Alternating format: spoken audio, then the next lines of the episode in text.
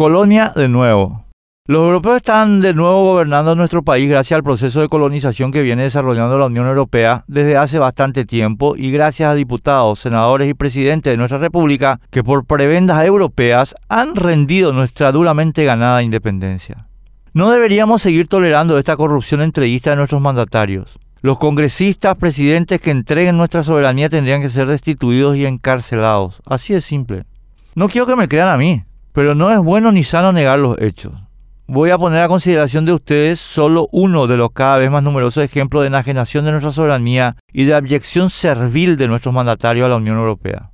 La ley, es decir, un instrumento normativo aprobado por el Congreso y por el presidente número 5994-2017, es un claro ejemplo aprueba la Convención sobre Ciberdelincuencia y el protocolo adicional al convenio sobre ciberdelincuencia relativo a la penalización de actos de índole racista y xenófoba cometidos por medio de sistemas informáticos. Su artículo 1 dice, apruébase la Convención sobre Ciberdelincuencia adoptada por el Consejo de Europa en la 109 reunión del Comité de Ministros del Consejo de Europa el 23 de noviembre de 2001 y el protocolo adicional del convenio sobre ciberdelincuencia relativo a penalización de actos de índole racista y xenófoba cometidos por medio de sistemas informáticos, adoptada ¿dónde? En Estrasburgo, el 28 de enero de 2003 y cuyo texto es como sigue. Y el texto es la transcripción directa de las disposiciones europeas que nuestros congresistas y nuestro presidente convirtieron en ley de nuestra república.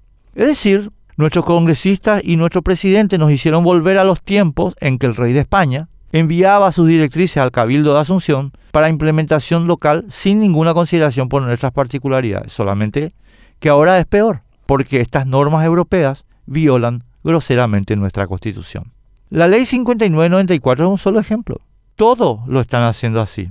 Transformación educativa. Pone en la Unión Europea la vigilancia de nuestra política educativa. El proyecto FOLUR enajena en su favor nuestra política agropecuaria. Los proyectos de crédito de carbono someten a su tutela nuestro aparato productivo. Y así en todo, hasta Bicisendas y el Mecanismo Nacional de Prevención de la Tortura, dirigidos por empresas europeas denominadas ONGs. Nosotros no pagamos ni sostenemos unos poderes legislativos y ejecutivos para que sean el vínculo del restablecimiento del poder colonial europeo. Eso es traición a la patria, es la destrucción de nuestra independencia. Los responsables de esta situación deberían ser procesados y condenados.